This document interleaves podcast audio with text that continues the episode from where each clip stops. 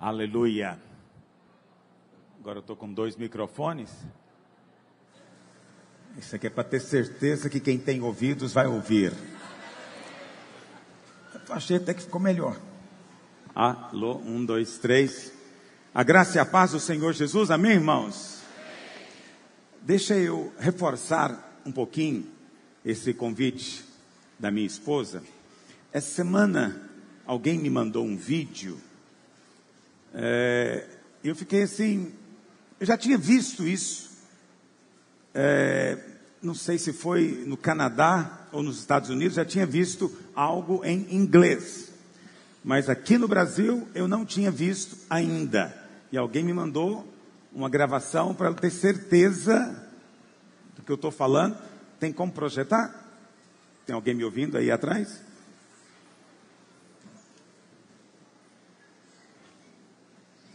Pastor Radamés, tem como projetar? Projeta, por favor. Não está saindo som? A questão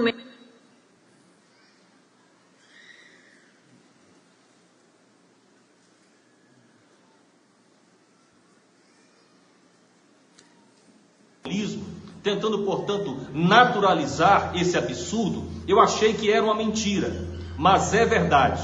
Hoje a gente exibe a terceira reportagem dessa série, a última, que vai abordar a questão médica envolvendo os pedófilos que sofrem de um transtorno. Isabela, há muito preconceito com relação a isso, porque é um tipo de crime que nos enoja muito como sociedade, né? Mas fato é que é uma doença, não tem cura, mas tem tratamento. A pedofilia é uma doença crônica que não tem cura. Os médicos até fazem uma comparação com a diabetes e com o alcoolismo que exigem cuidado redobrado e tratamento por muito tempo, talvez por toda a vida. É inacreditável. Chegam pode, a afirmar pode, que a sociedade tem parar. muito preconceito com o pedófilo. Eu quero só ver a parte da Rede Globo. Presta atenção. Olha o que que o jornal da Globo News publicou. Que os pedófilos, tadinhos, são apenas doentes, que precisam de compreensão e ajuda. Então você pensa bem, esses homens que abusam de bebês, tem homens que estupram bebês. Eles estão dizendo que são vítimas de preconceito.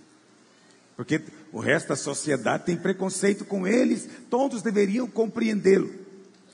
Isso é o que a Bíblia chama de a iniquidade se multiplicará. Ouça o que eu estou te dizendo. Isso é na televisão que está entrando na sua casa. Hoje, presta atenção, existe um, um slogan muito usado por coaches e que é a maneira como o diabo faz as coisas. Uma mentira repetida mil vezes passa por verdade. Está me ouvindo? As pessoas repetem, repetem tanta mentira que daqui a pouco todo mundo acredita que é verdade, mas a mentira não se torna verdade. Está me ouvindo? Então, já tem algumas décadas que tem havido esse, essa, esse trabalho para tentar transformar todo o pecado em doença. E acredite, isso já invadiu a igreja. Muitos crentes não chamam mais pecado de pecado, chamam de uma doença. Então o pecado está precisando de cura na cabeça dessas pessoas. Nada disso. Pecado vai ter julgamento naquele dia. E felizes são aqueles que hoje crerem no Senhor, que já recebeu o julgamento no nosso lugar. Ok? Muito cuidado, porque daqui a uns dias vai ficar tão acostumado a ouvir que pedofilia é uma doença, que você vai passar a acreditar também. Mas não é. Está me ouvindo? É pecado e ainda hoje é um crime hediondo. Hediondo. É um negócio tão estranho. Ontem eu estava vendo uma reportagem na televisão, os irmãos estão acompanhando essa coisa da, do coronavírus. Então eu vou pregar sobre o Salmo 91 é, num desses domingos no mês de março, é, porque o coronavírus deve chegar por aqui também. É, nós estamos na globalização das pragas também. Olha para cá. E aí, pessoa, um grupo que tinha sido, é, como eu vou dizer, diagnosticado como suspeito de ter o vírus, estava reclamando do preconceito. Ah, nos isolaram. As pessoas nos veem, elas ficam mais longe. É preciso acabar com o preconceito. Presta atenção, isso não é preconceito. Vê como é que a coisa é distorcida. Quem está com o vírus deveria ficar isolado. A gente chama isso de quarentena. Não é? A pessoa que está gripada deveria ficar em casa sem tentar contaminar ninguém. E se você vê alguém assoando o nariz, evita de pegar na mão na hora de cumprimentá-lo, dá só um tchau para ele. Não, não, isso é preconceito. O vírus dele é meu também. Não, não faça isso. Não faça isso. Não ande por esse caminho, ok? Não é isso. Então, essa mentalidade esquerdista de vitimização passa até por isso. Eu prometi que não ia falar mais desse negócio de esquerdismo, mas não tem como não falar, porque é tão demoníaco que permeia todo o pensamento e a mídia. Muito cuidado. Mas aproveitei o momento que minha esposa está falando, por quê? Porque as pessoas, irmãos, as igrejas evangélicas ainda estão indiferentes ao trabalho com criança. Essa é que é a verdade na maior, na esmagadora maioria das igrejas, não há trabalho com criança. Não há preocupação com a criança. Ok? E tudo isso porque, aliás, alguém fez uma pergunta dessa aqui, vou aproveitar e já vou responder, que é justamente sobre isso. Pastor, é verdade que quando acontecer o arrebatamento, as crianças serão todas arrebatadas também? Sim, porque elas não têm pecado. Não existe ninguém sem pecado. Ok? Pecado não é algo que nós fazemos. Pecado é algo que nós herdamos. Passa de pai para filho. Nós já nascemos com ele. Ainda que não tenha prática, o pecado já está lá. Mas a minha pergunta é: até qual idade as crianças serão arrebatadas, se isso for verdade. Também as grávidas, os bebês na barriga dela, vai ser arrebatado? Eu não consigo imaginar algo mais estranho do que isso. A mãe está grávida e o bebê desaparece e a barriga dela imediatamente, não sei o que acontece com a placenta, com tudo. Não consigo imaginar algo mais louco do que isso. Mas nada disso está na palavra de Deus. O som está saindo bem? Estão me ouvindo bem atrás? Então, primeira coisa, a Bíblia não fala em lugar algum, ok? Qual é a idade que a pessoa agora pode ser condenada? Não existe isso. Ah, é oito anos, nove anos, doze anos, não sei, ninguém sabe. Se isso é assim mesmo, ninguém sabe com qual idade a pessoa ganha consciência. Estão entendendo o que eu estou dizendo? Quando você não sabe qual é a idade, qual que é a melhor estratégia?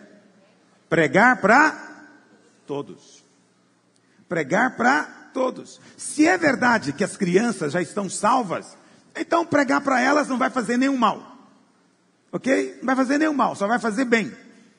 Agora, se não é verdade essa história, e eu digo para você, eu prefiro crer que Deus respeita a liberdade dos pais. Quem define o destino dos filhos são os pais, não é Deus. Porque Deus dá liberdade de escolha. Se o pai e a mãe querem consagrar um filho a uma entidade, Deus deixa, sim ou não? Sim ou não? Sim. Deus deixa, porque tem liberdade de escolha. A entidade entra na criança, sim ou não? Quantos aqui já tiveram a oportunidade de ver crianças endemoniadas? Porque acontece. Agora hoje está tendo encontro de criança. No carnaval teve 10 encontros de criança. Em todos eles tem crianças oprimidas e até possessas. Por quê? Porque os pais fizeram isso. Não foi a criança. Os pais fizeram isso. Ah, não, mas por que, que Deus deixa os pais fazerem isso? Porque Deus deu liberdade de escolha. Deus não vai interferir na liberdade das pessoas. Se elas preferem adorar alguma coisa maligna, é escolha delas. Ok? É escolha delas. Você não. Você escolheu consagrar os seus filhos ao Senhor. Então, você definiu para onde os seus filhos vão. Então, os pais, na minha opinião, é que definem. Mas tudo bem. Talvez isso não seja tão claro na palavra de Deus, então fique pelo menos com bom senso. Nós precisamos pregar para as crianças. É preciso levá-las a confessar a Jesus. A Bíblia fala que, que João Batista já era cheio do Espírito na barriga da mãe. Então, depois que ele nasceu, ele continuou sendo cheio do Espírito. Então, é possível ser cheio do Espírito. Agora, é preciso ensinar para elas. Então, eu louvo a Deus pelo trabalho que as irmãs têm feito em nossa igreja. É um trabalho de fato extraordinário. E nós temos que apoiar com todo o recurso que nós tivermos.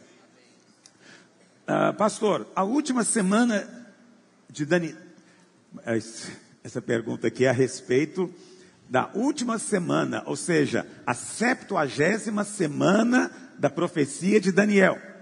Daniel profetizou uma profecia extraordinária, está em Daniel 9, do verso 27 em diante.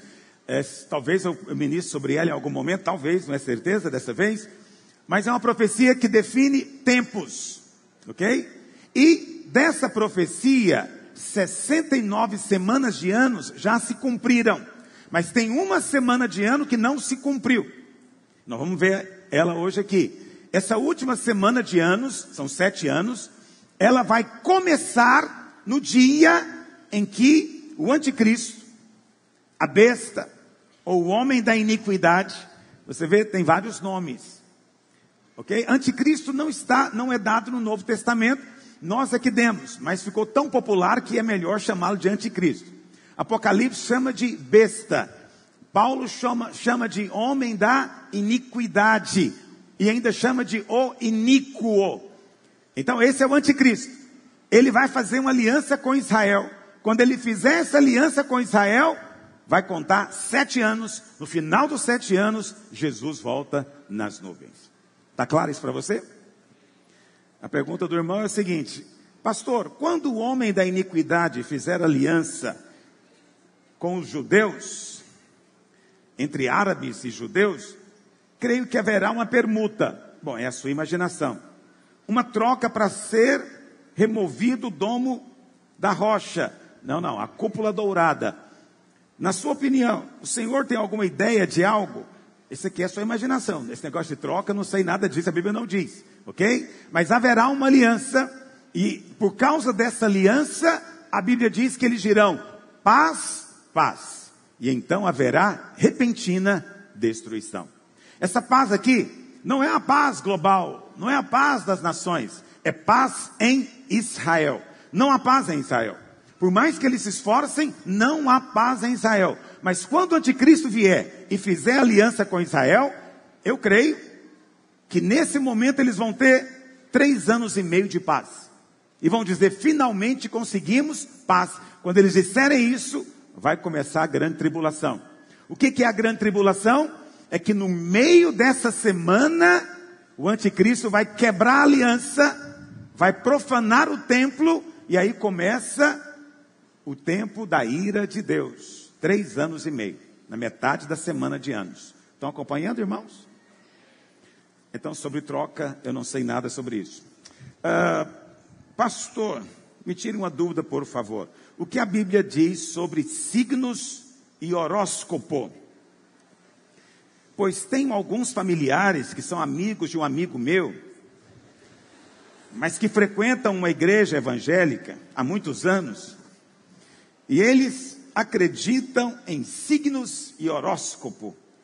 Tal prática é errada? Muito bem. Uh, uma vez eu falei aqui para os irmãos, a Bíblia fala do zodíaco, sabia disso? Eu não sei a referência, os irmãos que são hábeis em encontrar para mim no livro de Jó. Deus mesmo falando com Jó fala a respeito dos signos do zodíaco. Os signos do zodíaco é algo muito, muito antigo. E originalmente eles não eram usados para fazer adivinhações, como é hoje.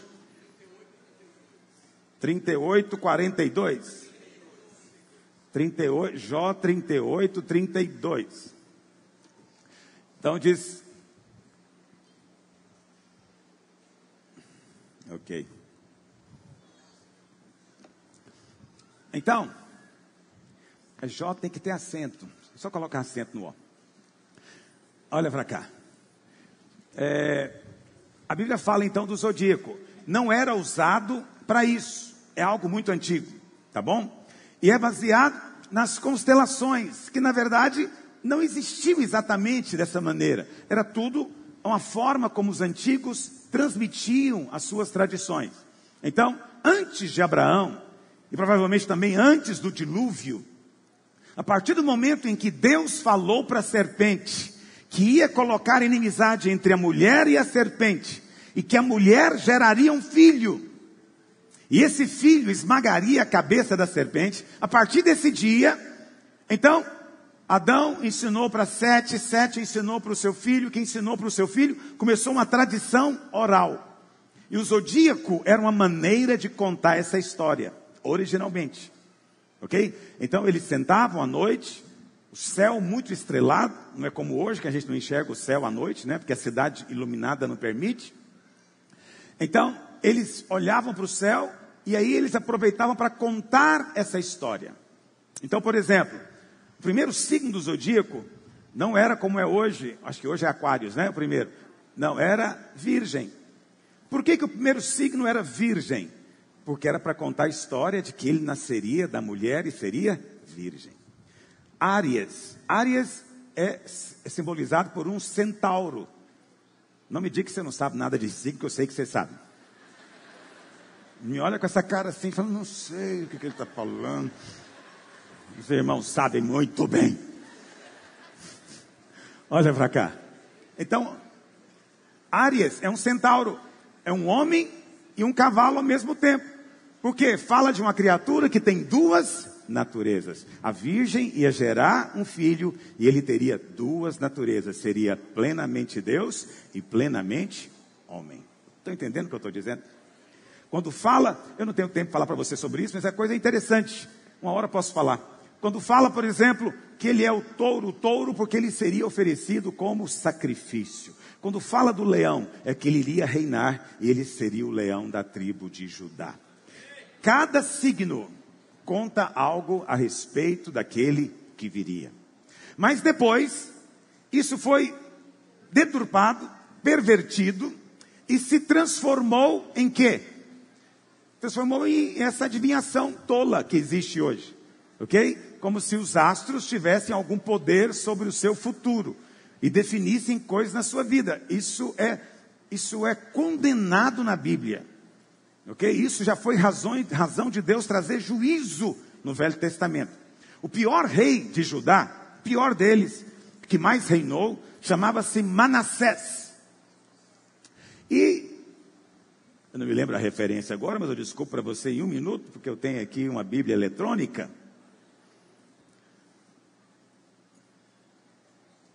Ok. Segunda Reis 21. Segunda Reis 21 fala desse rei que era o pior rei. E a Bíblia fala então o que, que ele fez de errado. Olha o que diz, verso 2: Fez ele o que era mal perante o Senhor, segundo as abominações dos gentios.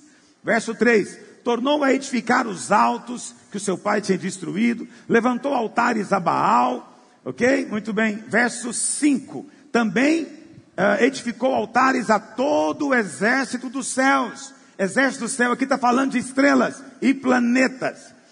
Verso 6. Queimou seu filho como sacrifício, meu Deus do céu. Mas olha o que, que Deus coloca junto com queimar os filhos. Deus colocou, queimou o filho, adivinhava pelas nuvens e era o que, meus irmãos? O que, que é agoureiro? O que significa agouro? Oh, isso é um mau agouro. Nunca viu essa palavra? Então, agouro significa adivinhação.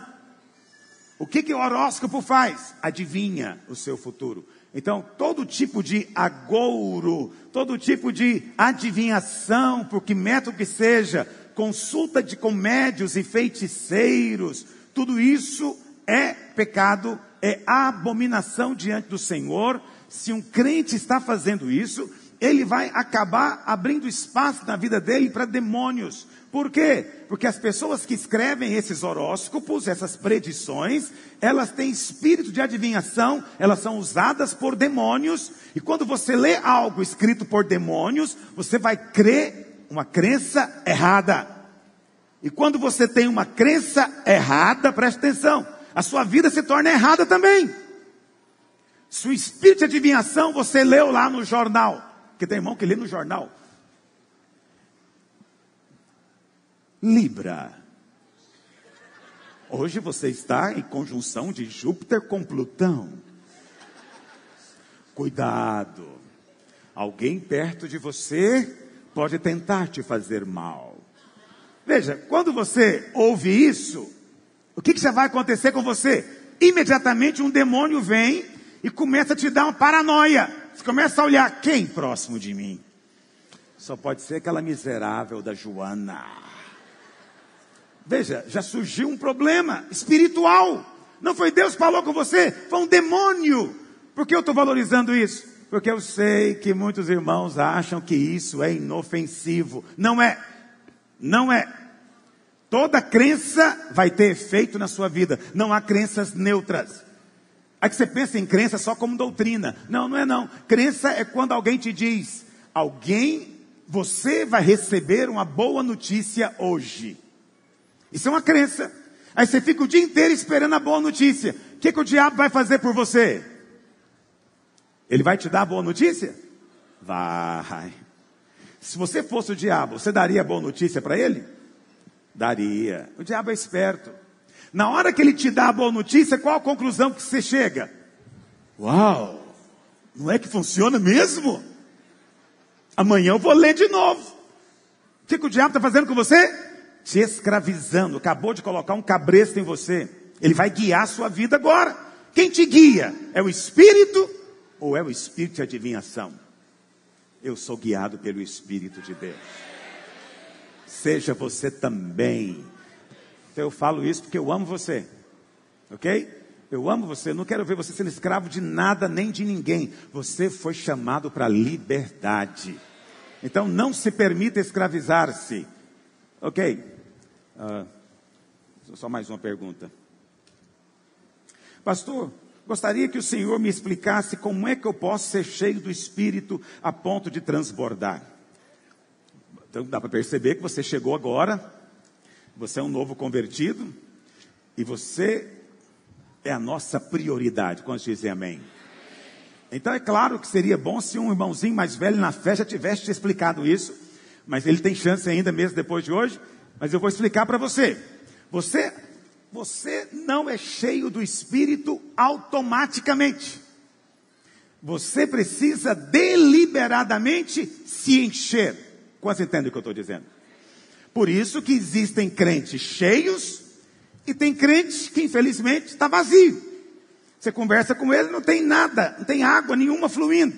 Sabemos que ele é crente, sabemos que ele é salvo, sabemos que ele tem o Espírito de Deus, mas ele não tem enchimento, não transborda. O que ele tem não dá nem para ele.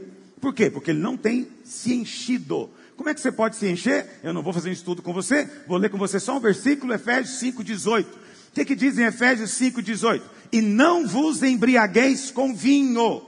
Não é só com vinho, não, viu? Com cachaça, vodka, uísque, qualquer coisa. Então não se embriague, nunca perca o controle da sua vida. É isso que está escrito aqui. Qualquer coisa que tira o controle e você perde o controle, não é de Deus. É o diabo que tem interesse de fazer isso. Olha para cá. O diabo quer governar as pessoas. Mas o diabo não tem esse poder todo que as pessoas pensam.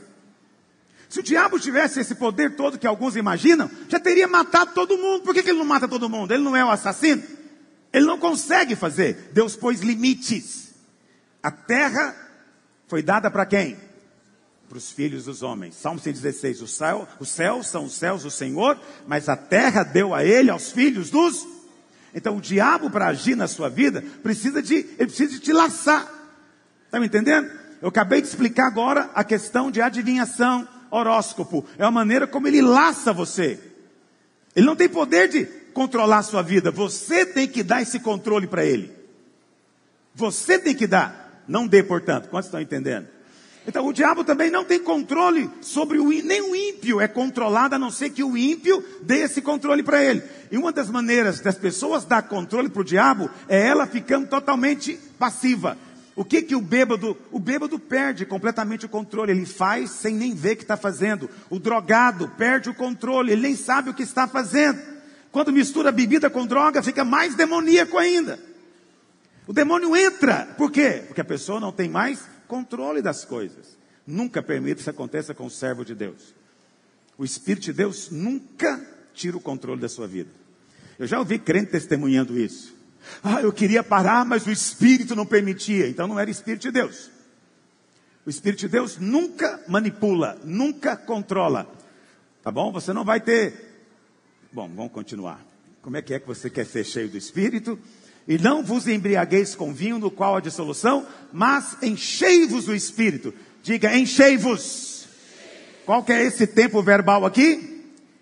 Impera. Imperativo significa que é uma ordem. Seja cheio. Por amor de você mesmo, seja cheio. Mas como? O verso 19 explica.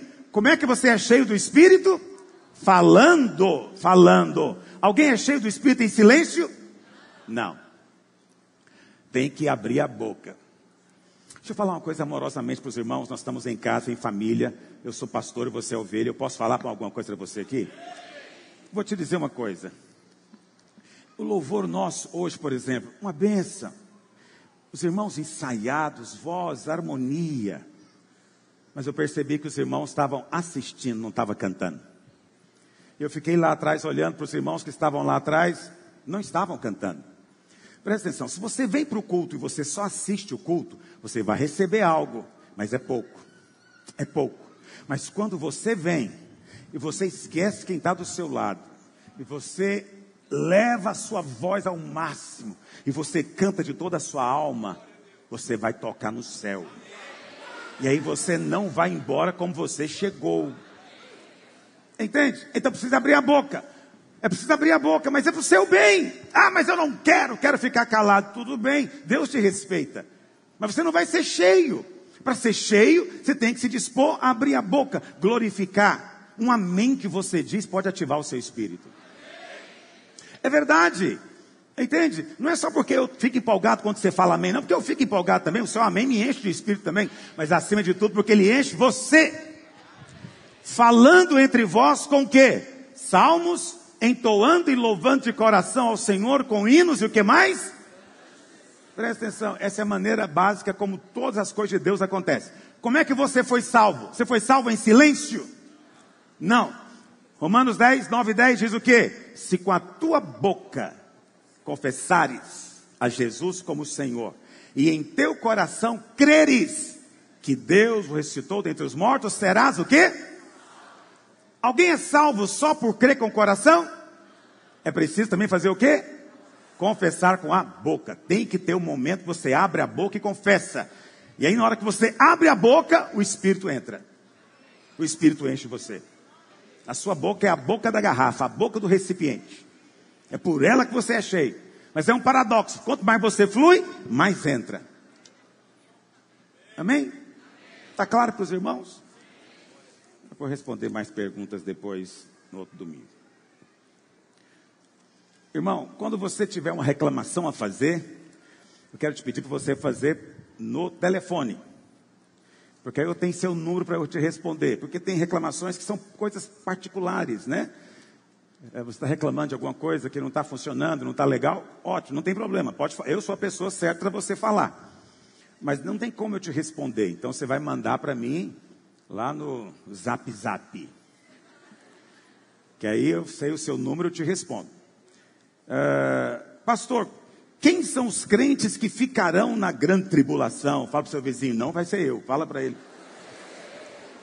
Então ele já sabe de um.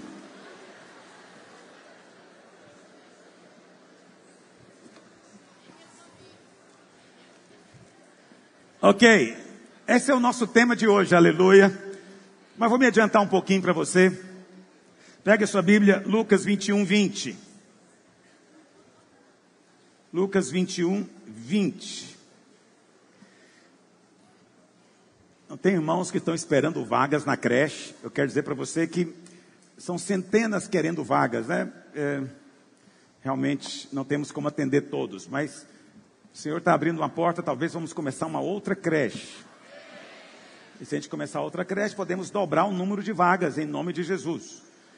Mas mesmo assim, não vai dar para todos. Quero te avisar. Diferentemente do céu, que cabe todos.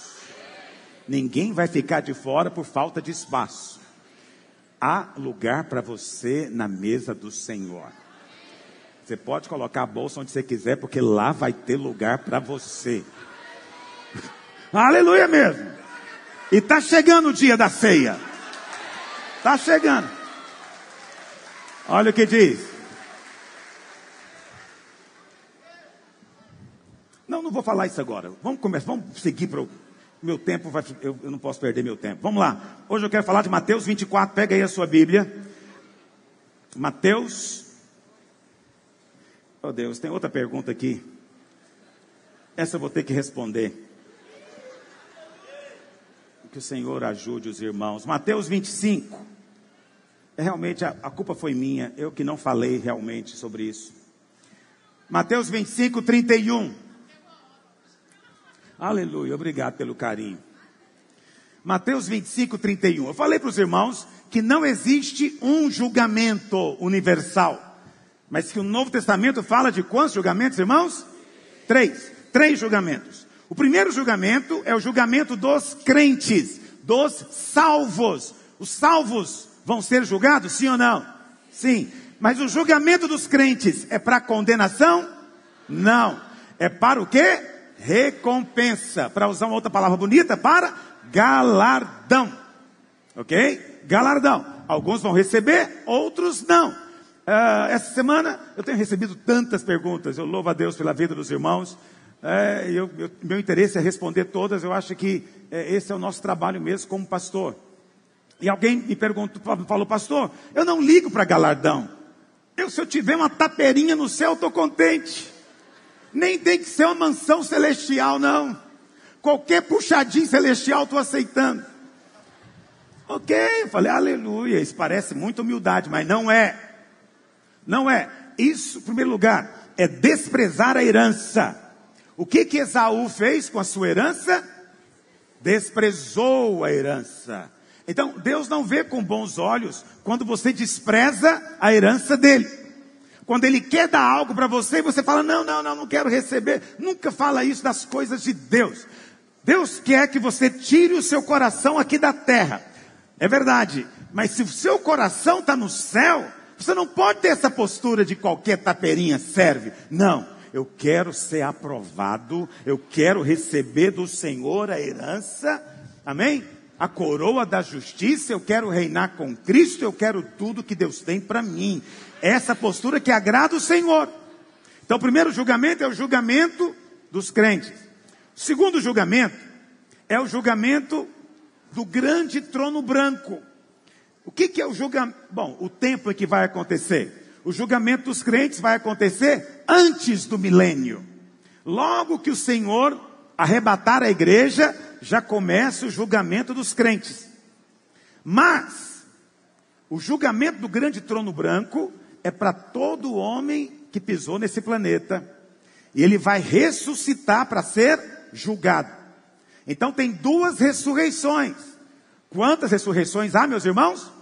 Duas. A primeira ressurreição só para os salvos só para os salvos, vai ser na volta, quando o Senhor voltar. Mas a segunda ressurreição é a ressurreição de todos os que passaram por aqui, que não creram e vão ressuscitar para serem julgados. Essa, essa, esse julgamento é para condenação.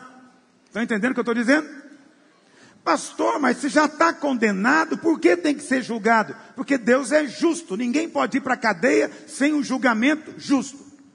Ninguém.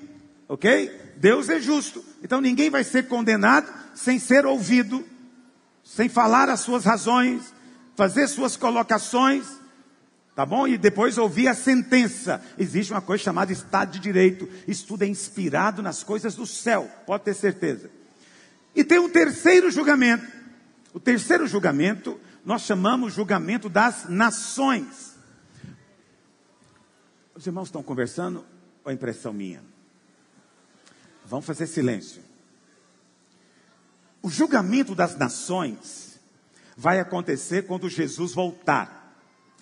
Vamos supor, tomara que aconteça, vamos supor que Jesus voltasse hoje nas nuvens. Eu pergunto para você: as nações estariam aqui, sim ou não? Sim. Eles não morreram. Portanto, eles ainda têm possibilidade de ser salvos. Ou não. Estão entendendo o que eu estou dizendo? Então, essas nações vão, vão existir quando Jesus voltar. Sabe o que, que eu creio? Posso falar um pouquinho da minha chutologia com você? Não sei se eu falo. Mas eu, eu imagino, é minha imaginação. O Senhor vai voltar nas nuvens, grande barulho de trombeta no mundo inteiro, anjos para tudo quanto é lado tocando trombeta e nós juntos também em cavalos de fogo, aleluia. Você não sabe andar a cavalo, vai aprender naquele dia, olha para cá. Aí o Senhor volta. O que que os ímpios vão ficar fazendo? Todo mundo de queixo caído, concorda comigo? Todo mundo perplexo. O que está acontecendo? Vai parar tudo. Aí eu creio que Jesus vai descer das nuvens. Aonde é que ele vai descer? Quem se lembra? Monte das Oliveiras, Zacarias 12. E também é o lugar onde ele subiu. E o anjo falou: do mesmo jeito que ele subiu, vai voltar. Ele subiu no Monte das Oliveiras, volta no Monte das Oliveiras. Por isso, quando eu vou a Israel, o Monte das Oliveiras é sagrado. Eu tenho que fazer peregrinação para lá. E esse capítulo 24, Jesus proferiu ele no Monte das Oliveiras. Então, lá, lá é um lugar que eu gosto sempre de falar da volta do Senhor. Olha para cá. Ele vai descer no Monte das Oliveiras. Dali ele vai entrar aonde? Quem se lembra? Em Jerusalém. Ele vai entrar em Jerusalém. E lá vai estabelecer o seu trono. Mas eu pergunto para você, ele vai reinar só sobre Israel, sim ou não? Não, ele vai reinar sobre todo o mundo. O que, que eu creio? Eu creio que os líderes das nações vão se reunir na ONU para discutir o problema. Chegou alguém aqui. E o Senhor vai entrar na reunião e vai dizer: Estou aqui para assumir posse do que é meu. Eu comprei, paguei com meu sangue e agora tudo é meu. As nações vão concordar com isso? Não, mas como assim? E a Bíblia fala que o anticristo vai estar junto. Ele vai estar nessa assembleia da ONU. E ele então vai convencer as nações de quê? De que Jesus é um alienígena que invadiu o planeta. E que todo mundo deve se reunir agora para lutar e destruir Israel. Essa é uma possibilidade. E as nações então vão para onde? Qual vale? Quem se lembra? Do Armagedon ou Jezreel. Eles vão para lá para quê? Para expulsar Jesus, para apontar as armas. E então vai ter a batalha do Armagedon. Então eu creio que as coisas vão acontecer de uma maneira mais, como é que eu vou dizer? Mais natural do que você imagina. Tá bom? Aí o que acontece? Ele destruiu agora, a Bíblia fala que o, o anticristo e o falso profeta serão lançados no lago de fogo. Satanás será preso. E agora ele vai reinar sobre essas nações todas. E nós vamos reinar com ele. Ok? Um sobre cinco cidades, outro sobre dez cidades. Tem um que vai ganhar um estado, outro vai ganhar país inteiro. Vai ser bom. Vai ser bom. Mas nem todos vão ter esse privilégio. Aí vem a pergunta, pastor, os que não estiverem reinando vão estar onde? Vão estar aqui, mas não vai reinar vai ser ajudante, escrivão. Entendeu? É só brincadeira. Ah, para onde é que eu vou? Para lugar nenhum. Você vai estar onde o seu rei está. Só não vai ter uma posição elevada. Por quê? Porque você escolheu isso. Porque hoje você pode escolher juntar tesouros no céu. Escolha. Ok? Porque a glória que o mundo dá é pequena. Mas ouviu o elogio da boca do Senhor aquele dia que vai ser glorioso. É isso que eu quero ouvir naquele dia. Então, A Bíblia fala que ele vai reunir as nações. Onde vai ser isso, eu não sei, ok? Mas está escrito.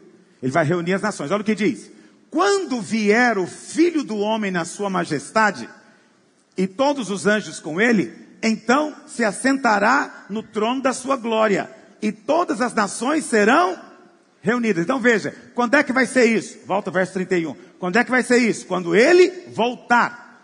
Quando ele vier. Quando ele vier, vai reunir todas as nações. E ele vai separar uns dos outros, como o pastor separa cabrito de ovelha. Presta atenção. Essas nações são convertidas, sim ou não? Elas são salvas, sim ou não? Não, ainda não. Entenda isso. É o povo que sobrou. Mas o Senhor vai separar nação de nação e porá as ovelhas à sua direita e os cabritos à esquerda. Você sabe, a esquerda não é um lugar legal, mas vamos continuar. Então, dirá, então dirá o rei,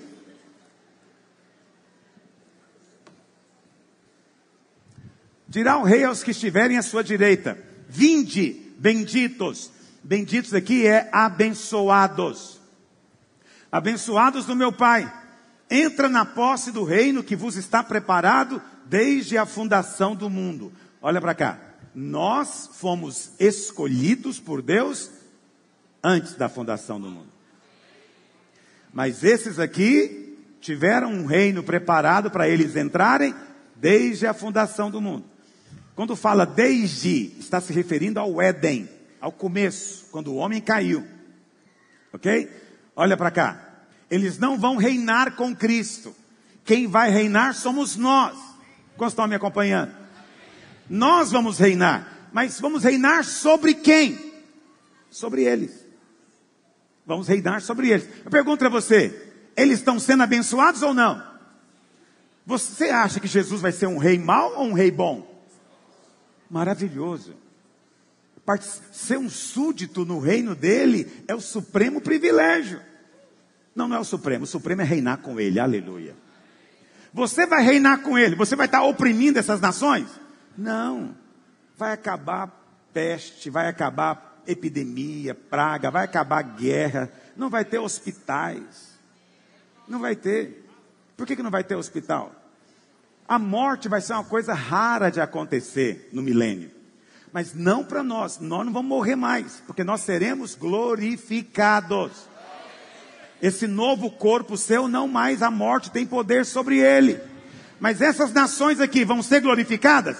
Não. Vai continuar sendo do jeitinho que é hoje. Só que nós vamos abençoar tanto que não vai ter doença. E se porventura aparecer uma doença, se hoje você pode impor as mãos, naquele dia você vai ter autoridade muito maior ainda, filho. E Satanás vai, ter, vai estar preso também. A Bíblia fala que quem pecar, só aos 300 anos vai que vai ser punido. Então isso significa que vai voltar a viver séculos. Séculos. Mas não nós. Nós vamos viver eternamente. Para nós não faz sentido mais contar dias, meses e anos. Porque a morte não tem mais poder. Mas essas nações aqui ainda vão morrer. Estão entendendo o que eu estou dizendo? Elas não são regeneradas elas não são salvas. Elas apenas fizeram algo que as qualificou para participar desse reino. O que, que elas fizeram? O Senhor vai explicar, verso 35. Tive fome, me deste de, beber, de comer, tive sede, me deste de beber. Era forasteiro e me hospedaste. Estava nu e me vestiste. Enfermo e me visitaste. Preso e foste, fostes ver-me. Então perguntarão os justos: Senhor, quando foi que te vimos com fome e te demos de comer? Ou com sede te demos de beber? E quando te vimos forasteiro e te hospedamos? Ou nu e te vestimos? E quando te vimos enfermo ou preso e te fomos visitar? Aqui falou alguma coisa de fé? Sim ou não? Falou de quê? Obras. Alguém pode ser salvo pelas obras? Sim ou não? Não. Ninguém pode ser salvo pelas obras. Então eles não são salvos ainda. Eles são apenas ímpios, gentios, que tinham uma vida justa. E como é que o Senhor avaliou essa justiça? Pelo que essas nações fizeram para Ele. Eu tive fome, vocês me alimentaram. Eu tive sede, vocês me deram de beber. Aí, Olha o que vai acontecer. O rei, uh, verso 39. 38 ainda, né? Aí eles vão perguntar. 37, é que está passando muito na frente. Então perguntarão os justos: Senhor, quando foi que nós te vimos com fome, com sede, forasteiro, nu? Quando foi que nós fomos te visitar? O rei vai responder. Isso significa que eles sabiam o que estava fazendo para Jesus, sim ou não? Não. Não sabiam. Então, não pegue esse texto para dizer que alguém pode ser salvo pelas obras, porque esse texto não está falando disso. Não há salvação a não ser em Cristo. Então, essas nações que permanecerem aqui ainda terão de ser salvas, sim ou não? E qual que é a maneira de ser salvo? Ela tem que crer. Qual que é a diferença entre nós hoje e as nações naquele dia? É que hoje você crê no que você não viu. Você nunca viu. Você crê sem ter visto. Naquele dia eles vão ver. Aí você fala, pastor, se está vendo, não precisa de crer. Esse é um engano. É mais difícil crer quando se vê. Porque quando você vê, você fala, mas ele é Deus mesmo? Quem me garante que esse cara é Deus? Qual é a prova que eu tenho realmente que não tem outros como ele aí nas galáxias? Entendeu o que eu estou dizendo? Então, ver não significa que vai ser mais fácil. E o Senhor falou: bem-aventurado aqueles que não viram e. Então, quem é bem-aventurado? Nós. Aí o rei respondendo lhe dirá: Em verdade vos afirmo que sempre que o fizestes a um destes meus pequeninos irmãos, a mim o fizeste. Muito bem. Quem são os irmãos do Senhor? São as criancinhas abandonadas na rua? Quem são os irmãos do Senhor? São os refugiados que estão saindo dos países muçulmanos? Quem são os irmãozinhos do Senhor? São aqueles marginais do presídio que nós temos que ir visitar? Então, o problema das pessoas é ler a Bíblia e entender o que elas querem e não entenderem aquilo que é a intenção da palavra nos ensinar. Ok? Presta atenção, o Senhor está dizendo que é irmão dele. O Senhor só pode ter três tipos de irmãos, concorda comigo? Primeiro irmão é irmão na carne. Jesus tinha irmão na carne, filhos de Maria e José, sim ou não?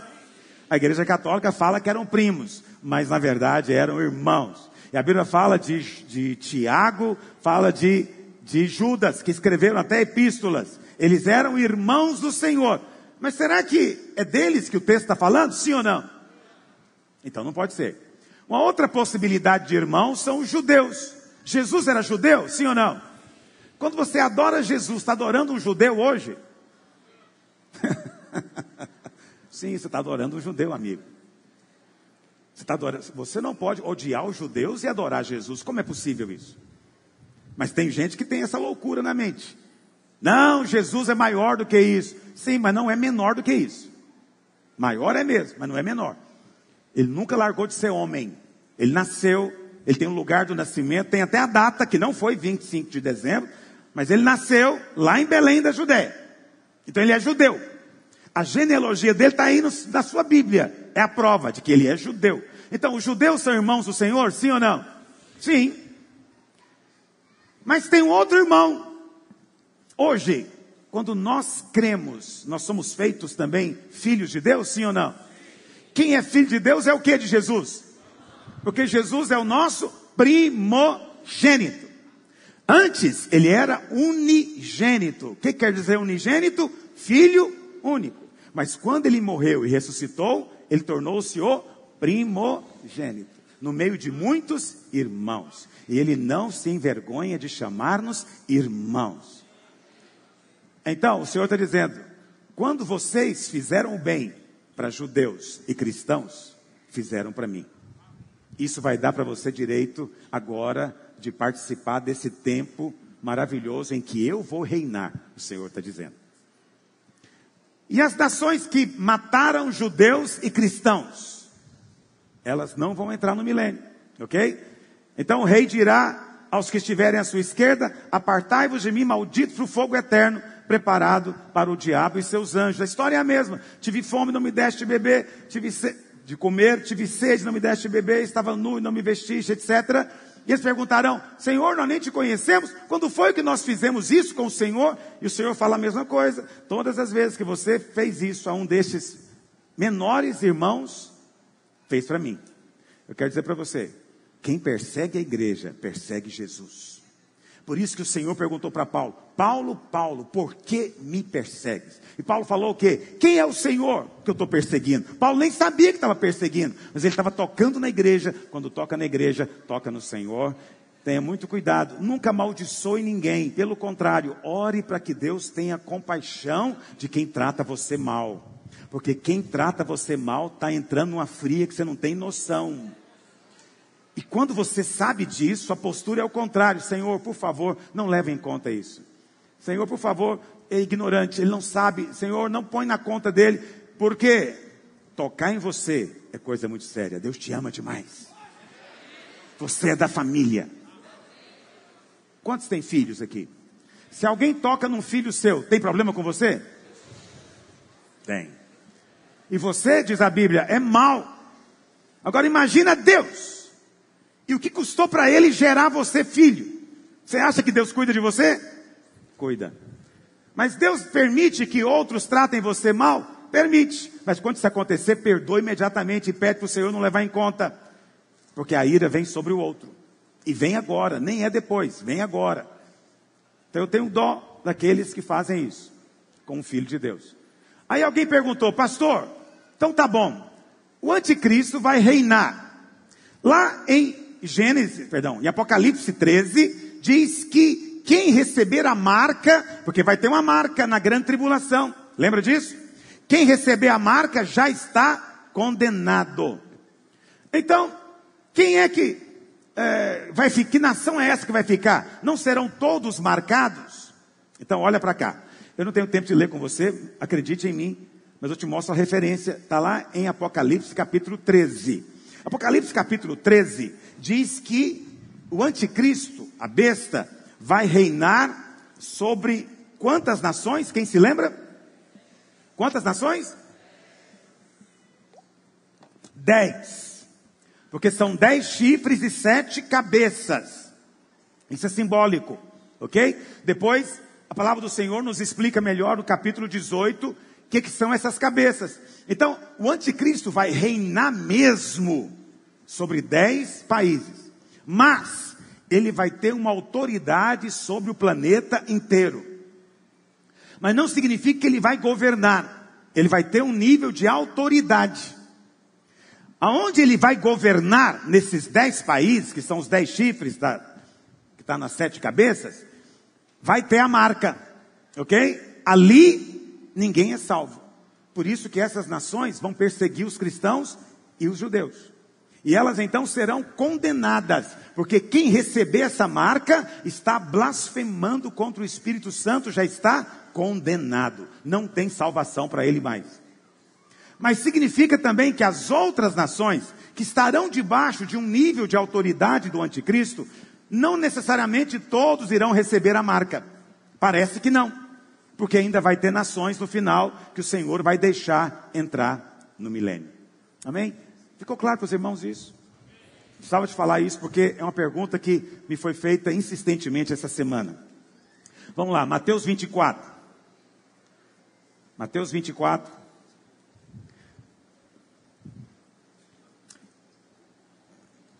Tendo Jesus saído do templo, ia se retirando quando se aproximaram dele os seus discípulos, para lhe mostrar as construções do templo. Ele, porém, lhes disse: Não vedes tudo isso? Em verdade vos digo: não ficará aqui pedra sobre pedra que não seja derribada. Essa é a profecia do Senhor. Então entenda o contexto. Os discípulos estão encantados com o templo. O templo, de fato, era algo extraordinário. Eles então mostram para Jesus tudo o que estava ali e o Senhor então fala para eles, é uma profecia assustadora. O Senhor diz: está vendo isso aqui tudo? Não vai ficar pedra sobre pedra.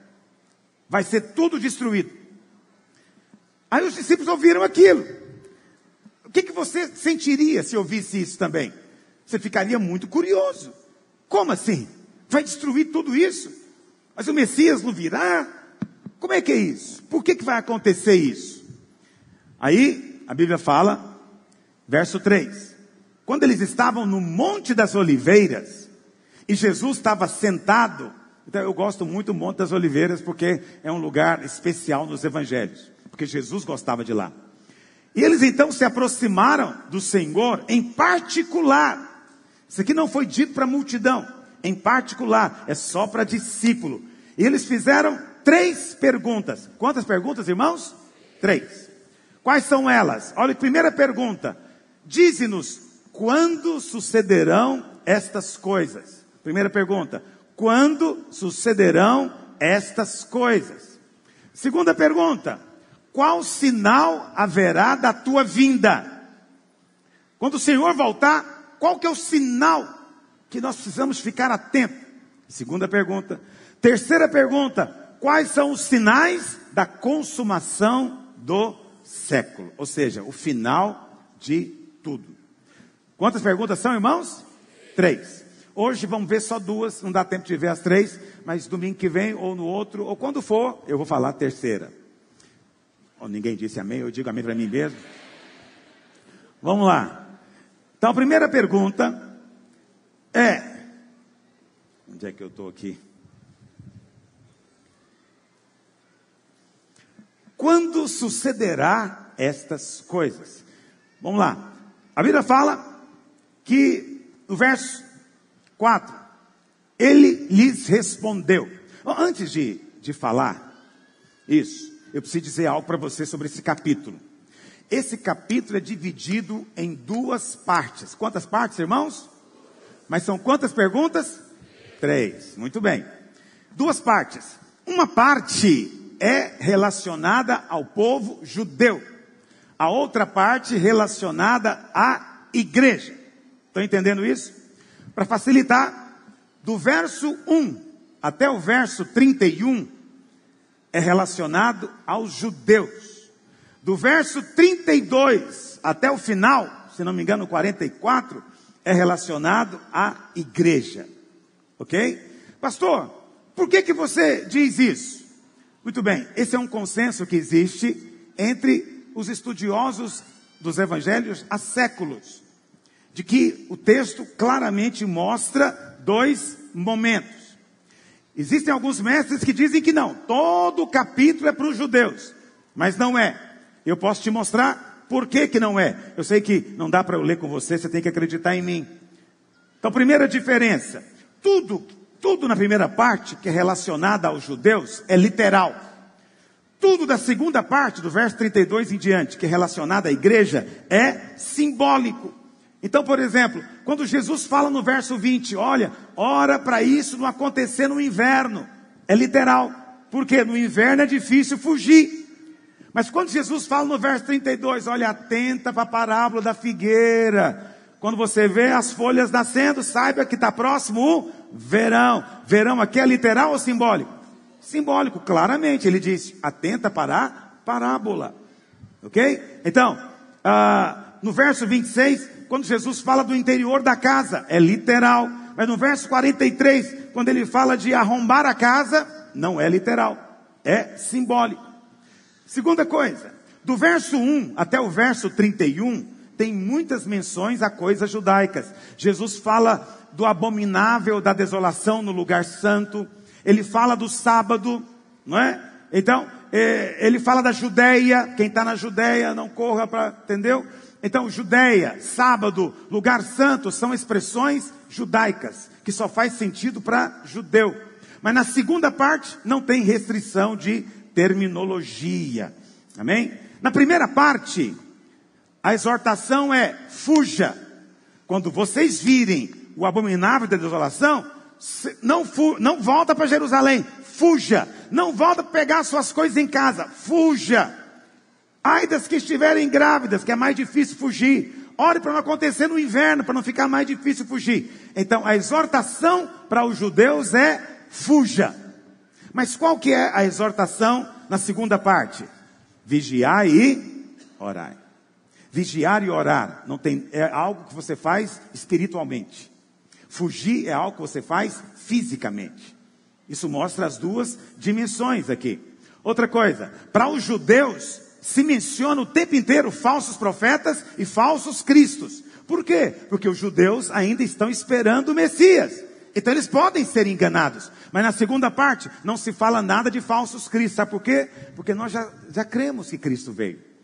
Dificilmente um crente vai, vai acreditar num cidadão que apareça aí dizendo que ele é o Cristo. Entendeu? Porque nós cremos que ele já veio. Quantos entendem o que eu estou dizendo? Então, muito importante que você entenda essa distinção. Ok? Do verso 1 ao 31 se refere a quem? Judeus. Do 32 até o final, não até o final, até o 44, se não me engano, se refere à igreja. Importante você entender. E Jesus aqui responde para os seus discípulos três perguntas. E a primeira pergunta é: quando sucederá? Então vamos continuar lendo. Ele respondeu: Vede que ninguém vos engane, porque virão muitos em meu nome dizendo: Eu sou Cristo, e enganarão a muitos.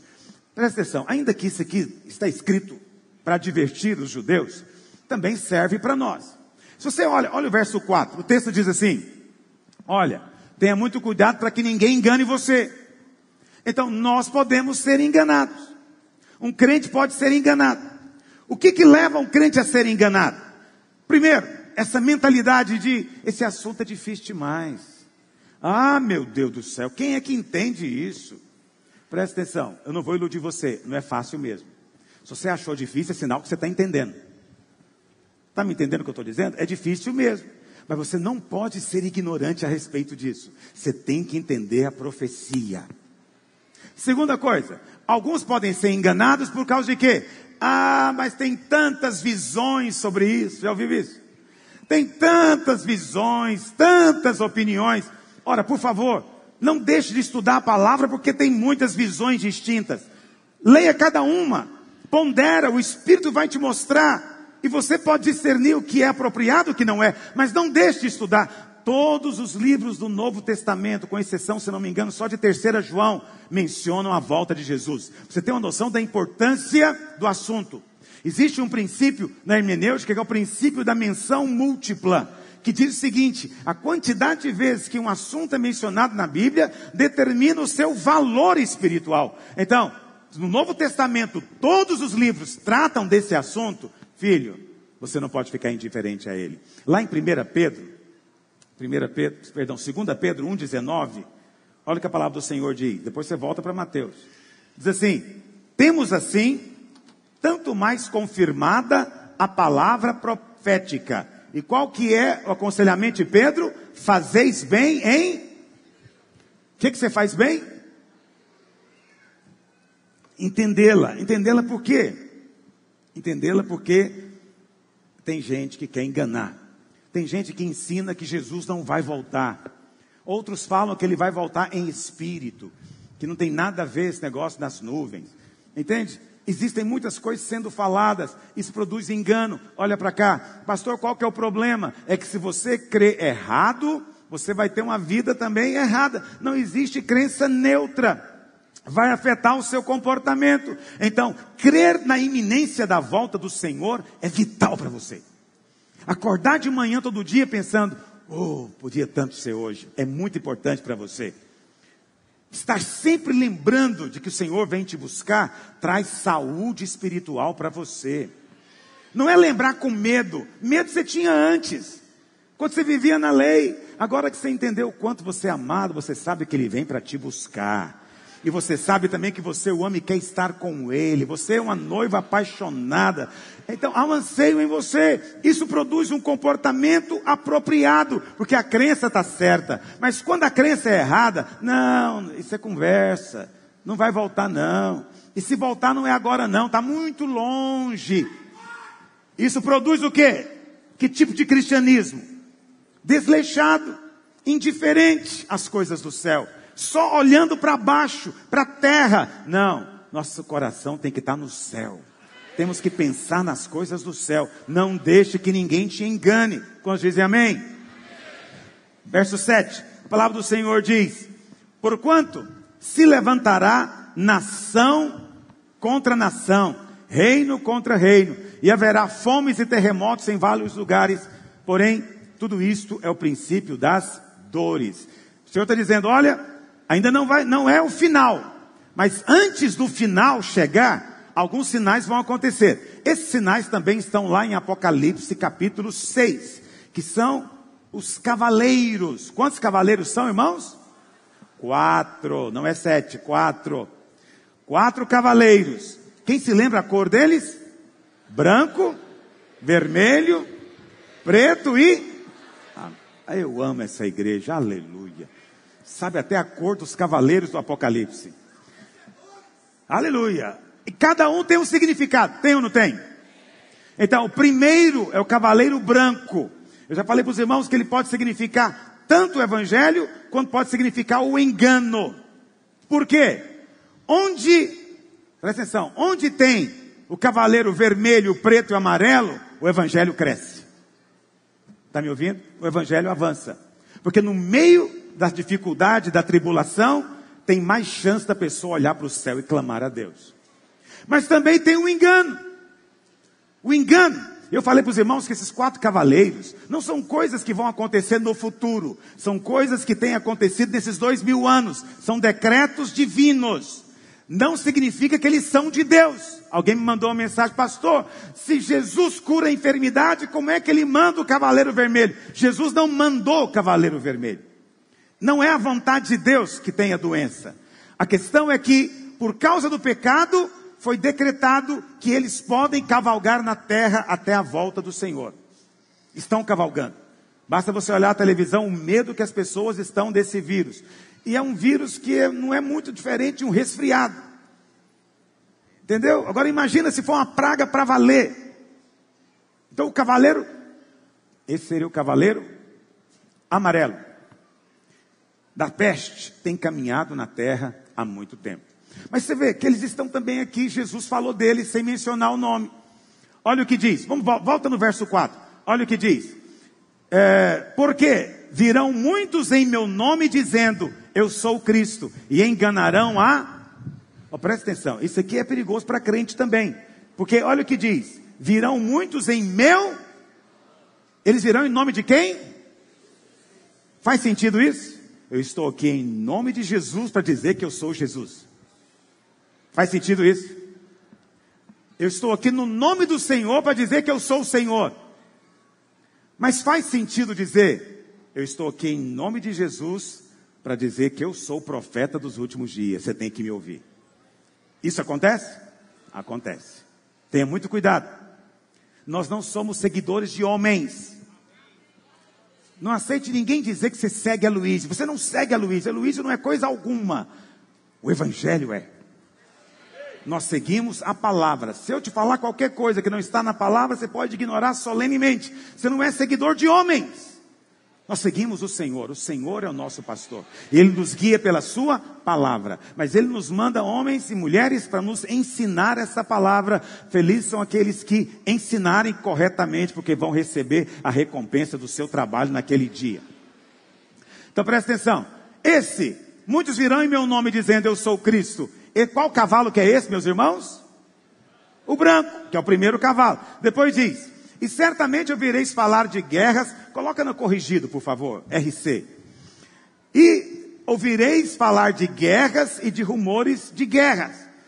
Qual cavaleiro que é esse, meus irmãos? Vermelho. Porquanto, verso 7, se levantará nação contra nação e reino contra reino. Isso aqui já aconteceu alguma vez? pelo menos duas vezes no século 20. Duas guerras que foram mundiais. Você vê, está na Bíblia.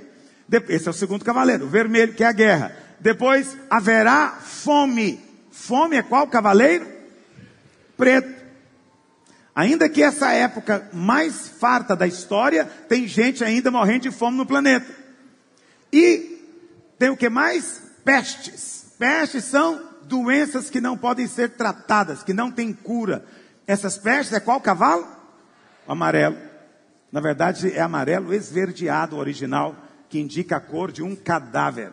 Ok? Então os quatro cavaleiros estão aqui. Mas essas coisas todas não são ainda o fim, mas são apenas o princípio das dores. Verso 9. Então, vos hão de entregar para seres atormentados e matar-vos-ão e sereis odiados de todas as gentes por causa do meu nome. Então presta atenção, isso aqui pode se referir tanto aos primeiros discípulos, que eram todos judeus, ok? Uh, como pode se referir também aos judeus que nesses dois mil anos têm sido perseguidos em todo lugar que chegam. Nesse tempo muitos serão escandalizados e trair-se-ão uns aos outros, e uns aos outros se aborrecerão. Coloca de novo na atualizada, por favor. RA. E levantar-se-ão muitos falsos profetas e enganarão a muitos. Veja, é a segunda vez que o Senhor adverte. Ele falou: muitos virão em meu nome dizendo eu sou o Cristo. Presta atenção, muitos vão tentar enganar. Agora ele fala: também vai se levantar muitos falsos profetas. Tenha muito cuidado com isso.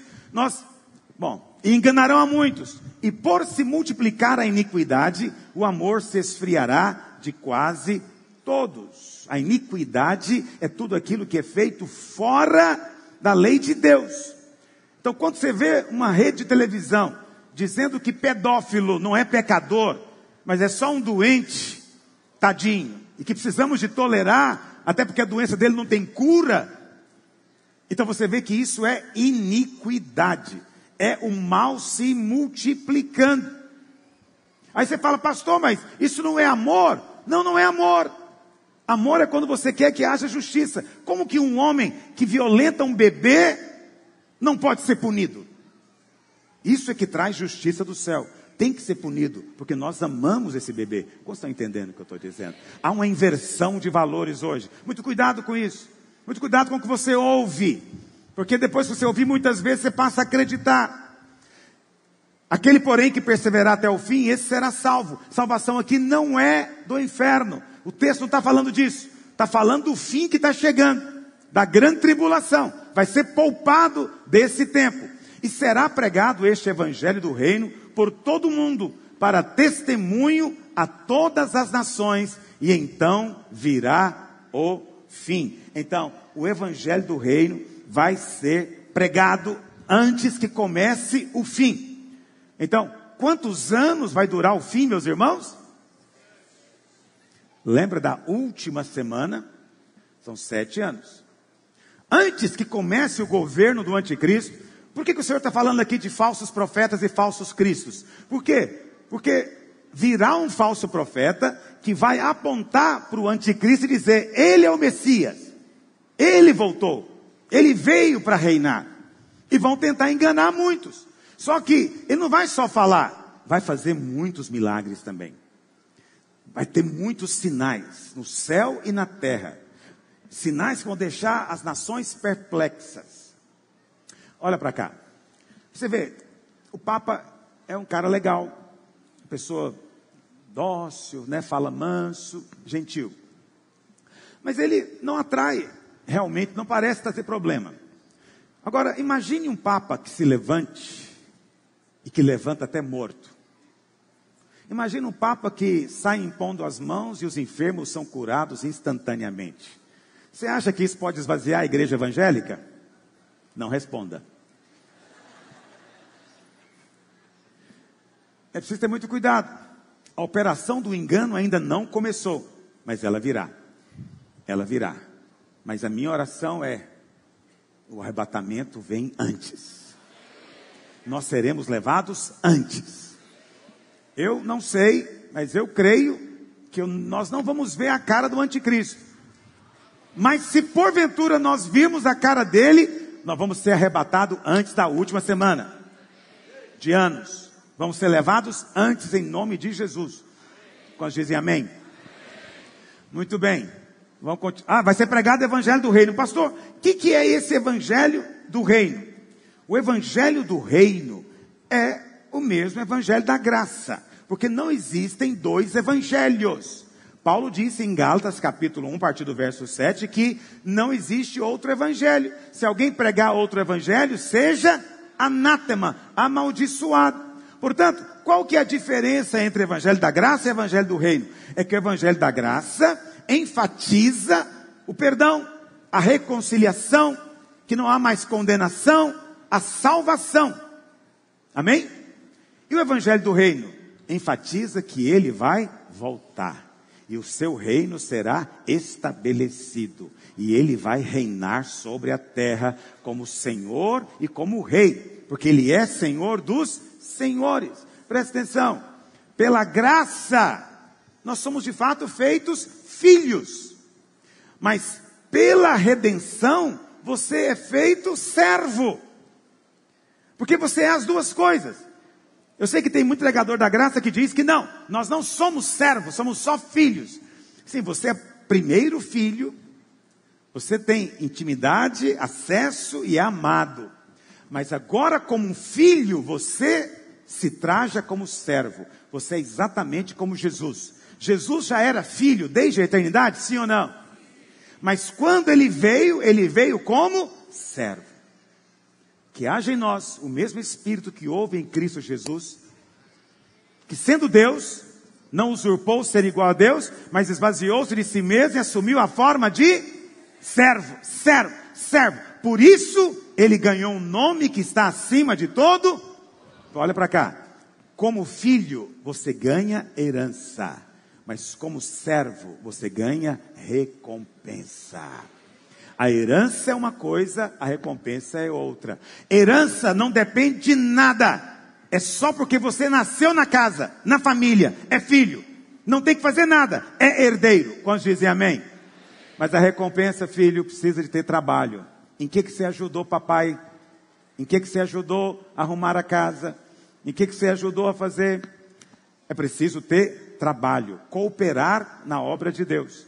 Então nunca pense na graça apenas desse lado. Tem o um lado também de ser servo, e isso é reino, porque você não foi apenas gerado, você foi comprado. Você entende que você era um escravo no mercado de escravos? Seu destino era condenação e ninguém queria ou se importava em comprar você, mas ele desceu da glória e pagou caro e comprou você de volta para Deus. Você agora pertence a Ele e Ele tornou-se o nosso Senhor. Nós temos um Senhor, aleluia. Ele é Senhor e Ele é dono. Isso é reino, isso é graça. Ser filho é graça, ser servo é reino. Estão compreendendo o que eu estou dizendo? Vamos continuar lendo a palavra de Deus. Quando, pois, virdes Bom, o verso 14, o Senhor diz: Então virá o fim. Aí no verso 15 agora, vai começar a grande tribulação. Vai começar o que, meus irmãos? Olha o que diz verso 15: Quando virdes o abominável da desolação de que falou o profeta Daniel no lugar santo, quem lê entenda. Então, os que estiverem na Judéia, fujam para os montes. Quem estiver sobre o eirado, não desça a tirar de casa alguma coisa. Quem estiver no campo, não volte atrás para buscar a sua capa. Ai das que estiverem grávidas e das que amamentarem naqueles dias. Orai para que a vossa fuga não se dê no inverno, nem no sábado, porque nesse tempo haverá grande tribulação, como desde o princípio do mundo até agora não tem havido e nem haverá jamais. Então, o Senhor está dizendo que vai ter o que nesse tempo? Uma grande o quê? Então é daqui que nós tiramos a expressão grande tribulação. Nunca houve na terra, nem haverá depois algo que vai acontecer. Mas o Senhor está falando aqui quando é que ela começa. Vamos entender então. A última semana começa quando? Os últimos sete anos. Quando é que eles começam? Quando o anticristo fizer o que com Israel? Uma aliança. Está lá em Daniel 9, 27 e 28. Quando ele fizer aliança com Israel, começa os últimos sete anos. Mas esses sete anos, todos eles, é grande tribulação? Sim ou não? Não. Vai ter três anos e meio de paz. O anticristo, isso é o que eu creio, não está escrito dessa maneira, mas eu creio. Ele vai fazer aliança com Israel e vai permitir a Israel reconstruir o templo. Para que a profecia de Jesus se cumpra, o templo tem que ser reconstruído. Hoje ele não existe ainda. Mas existe um negócio lá em Israel chamado Instituto do Templo. Nós já fomos lá. E lá eles têm tudo pronto. Tudo pronto. Na hora que disserem que pode construir é como Lego. Eles estão tudo pronto, eles vão montar rapidamente. Porque eles vivem em função disso. O anticristo, então, vai permitir reconstruir o templo. Três anos e meio. Mas no meio da semana, ou seja, no meio dos sete anos, que dá quanto tempo? Três anos e. Esses sete anos, by the way, não é ano solar, viu? É ano lunar. Que são 360 dias, 12 meses de 30 dias. No meio desse período de sete anos, o anticristo vai quebrar a aliança com Israel. E vai fazer o quê? Ele vai colocar, isso também eu estou crendo, baseado em Apocalipse capítulo 13. Ele vai colocar uma imagem dele no lugar santo. E vai exigir que os judeus adorem. E a Bíblia fala que o falso profeta vai fazer a imagem falar. O que, que você acha que ela vai falar? Ela vai falar: Eu sou Deus, quem não me adorar vai morrer. É isso que ela vai dizer. Então imagine uma época de grande engano, poderes do céu, gente fazendo cair fogo do céu, um negócio impressionante. Aparece um falso profeta que faz sinais, curas, prodígios. Outra coisa, a Bíblia fala que o anticristo vai morrer. E o falso profeta vai ressuscitá-lo. Hoje só tem um que morreu e ressuscitou está no céu, que é Jesus. Naquele dia vai ter dois. Porque ele vai morrer e o falso profeta vai ressuscitá-lo. E as nações vão se maravilhar daquilo. E vão dizer, de fato, ele é o Messias. E então vão colocar a estátua dele lá no templo. Jesus chama isso de, volta para o verso 15, por favor, abominável da desolação. Então o Senhor falou o quê? Quando você vê o abominável da desolação no lugar santo. E o Senhor fala: leia a profecia de Daniel para entender melhor. Ok? Saiba que agora só resta um tempo, dois tempos, metade de um tempo. Ou 1260 dias. Ou três anos e meio. Ou 42 meses. Isso tudo é mencionado na palavra de Deus nesses termos.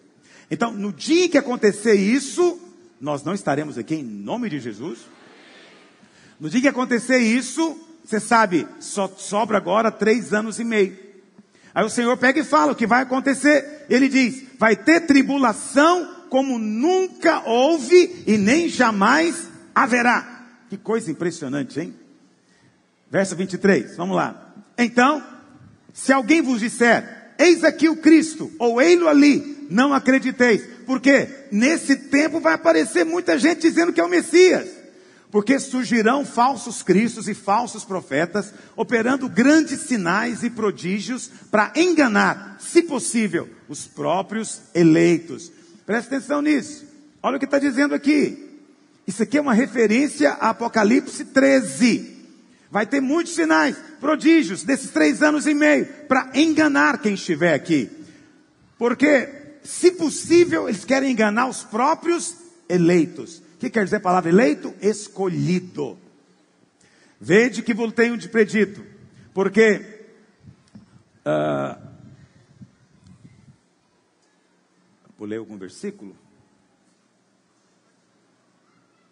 Não, é aqui mesmo. Porque assim como o relâmpago sai do Oriente e se mostra no Ocidente, assim também será a vinda do Filho do Homem. Pois onde estiver o cadáver, aí se ajuntarão os abutres ou as águias, como diz uma certa versão. Muito bem, essa aqui é a resposta à primeira pergunta. Quais são os sinais da tua vinda? Ok? Qual que é o grande sinal da vinda do Senhor? Israel virá nação, já cumpriu, já aconteceu. Depois de dois mil anos, a nação voltou. Segundo, o templo vai ser reconstruído e em algum momento aparecerá o homem da iniquidade que vai profanar esse templo. Quando isso acontecer, três anos e meio, ele vai aparecer no céu como um relâmpago que sai do Oriente e vai até o Ocidente. Será algo repentino e abrupto, mas ao ressoar da última trombeta. Mas aí vem a segunda pergunta. Vou, encerrar com ela. Qual será o sinal da sua vinda? Verso 29. Logo em seguida, a tribulação daqueles dias. Então, presta atenção. Primeiro o Senhor falou: nesse tempo vai ter tribulação como nunca houve. É os três anos e meio. Agora ele está dizendo que vai ser logo em. Então, acabou de acabar a grande tribulação, porque ele apareceu no céu. Logo em seguida, a tribulação daqueles dias. O Senhor vai voltar nas nuvens quando, meus irmãos? No final da grande tribulação. Está escrito. Logo em seguida, a tribulação daqueles dias, o sol escurecerá, a lua não dará a sua claridade, as estrelas cairão do firmamento e os poderes do céu serão abalados. Então aparecerá no céu o sinal do Filho do Homem. Primeiro vai aparecer o sinal no céu. Que sinal é esse? Não sei, a Bíblia não diz, mas é um sinal inequívoco. Quando ele aparecer no céu, todos vão saber que se trata de Jesus. O que, que poderia ser? Uma cruz? Uma pomba? Não sei, não sei que sinal. A Bíblia não diz, mas vai ter um sinal. Porque o Senhor é gracioso. Ok? Esse sinal vai precedê-lo. Verso 31. E ele enviará os seus anjos com grande clangor de trombeta. Os irmãos sabem, são sete trombetas, essa vai ser a última. Os quais reunirão os seus escolhidos dos quatro ventos, de uma a outra extremidade dos céus. Presta atenção. A volta do Senhor tem dois momentos. Quantos momentos, irmãos? O primeiro momento é o arrebatamento da igreja, que eu vou falar oportunamente. O segundo momento é esse aqui, é quando ele volta nas nuvens. A, a respeito do arrebatamento, não há sinais. O único sinal que o Senhor falou é: olha para a figueira. Não foi isso que ele disse? Está no verso 32. Olha para a figueira. Quem é a figueira? Quem se lembra? Israel. O único sinal que o Senhor deu é: olha para a figueira. A figueira já, já foi estabelecida de novo, já está dando frutos novamente. Isso é sinal de que o verão está próximo. Preste atenção. Isso é o arrebatamento. Não existe outro sinal a não ser esse. É o arrebatamento. Pode ser a qualquer hora? Sim. Israel não está aí? Não tem que ter o tempo? Não. O sinal é só a figueira. E a figueira já voltou para sua terra. O Senhor já recolheu o judeu do mundo inteiro e constituiu de novo a nação. Ok? Mas, depois do arrebatamento, o Senhor virá nas nuvens. E ele virá com quem? Ele vai vir com os anjos e também com você. Ele virá com você. Presta atenção nisso. Na, no arrebatamento, ele volta para a igreja. É secreto. Ok? Mas na sua volta, ele vai voltar para Israel, como Messias prometido, vai ser as claras. No arrebatamento, ele vem como ladrão, ninguém sabe a hora, mas na volta, ele vem em plena luz do dia. O arrebatamento é comparado com aquele que está acordado esperando a estrela da manhã. Mas a volta é como o sol ao meio-dia. Ok? São dois momentos dois aspectos de um mesmo evento que é a volta do Senhor. Quantos aprenderam alguma coisa hoje? Fique em pé onde você está. A palavra do Senhor diz que quando nós participamos da ceia, aliás, Jesus disse isso lá em Mateus, Mateus 26, não me lembro agora o versículo exato. O Senhor disse: Olha, eu não vou mais tomar com vocês o fruto da vide, senão naquele dia, quando tomarei novo com vocês no céu. Quando o Senhor nos arrebatar, vai começar a ceia do Cordeiro. E cada vez que nós celebramos a ceia, nós estamos anunciando que essa ceia vai acontecer e nós estamos convidando pessoas para participar dela. Ainda há lugar vazio na mesa. E o Senhor quer que os lugares sejam preenchidos. Quando nós pregamos o Evangelho, por um lado, nós pregamos por compaixão das pessoas. Mas esse é o menor lado. O maior lado é que nós queremos alegrar o coração do nosso Pai. E o nosso Pai se alegra quando filhos voltam para casa. Eu não sei quem são os escolhidos do Senhor, então nós pregamos para todos, nós convidamos todos. Mas aqueles a quem Deus escolheu, esses vão atender o convite e virão para sentar-se à mesa do Senhor. Lá em 1 Coríntios, capítulo 11, Paulo fala. Abre aí a sua Bíblia. Ou projeta, por favor. 1 Coríntios capítulo 11, verso 23.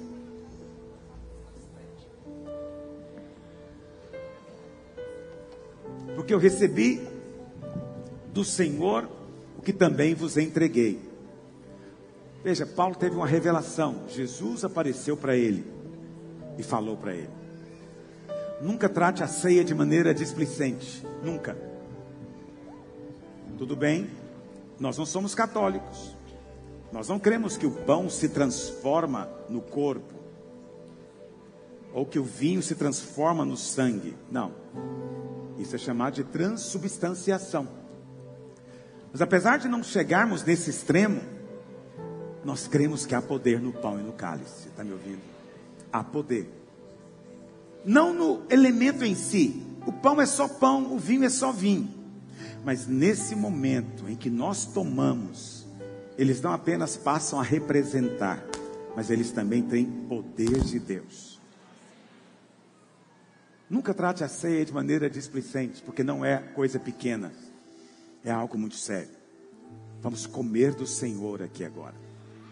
E quando você come do Senhor, você come vida, você come saúde, você come transformação, porque o que você comer vai ser metabolizado e vai fazer parte de você mesmo que o Senhor Jesus, na noite em que foi traído, tomou o pão e, tendo dado graças, o partiu e disse: Isto é o meu corpo que é dado por vós. Fazei isto em memória de mim. Por semelhante modo, depois de haver ceado, tomou também o cálice, dizendo: Este cálice é a nova aliança no meu sangue. Fazei isso todas as vezes que o beberdes em memória de mim. Porque todas as vezes que comerdes este pão e beberdes o cálice, anunciais a morte do Senhor até que ele venha. Então toda ceia anuncia que ele vem. Toda ceia nós ansiamos que seja a última aqui, para termos a próxima lá. Toda ceia é a mesa colocada para os filhos, para desfrutarmos do Senhor. Quantos dizem amém? Enquanto nós cantamos o cântico, os irmãos vão distribuir o pão e o cálice. Segure com você e vamos participar da mesa do Senhor.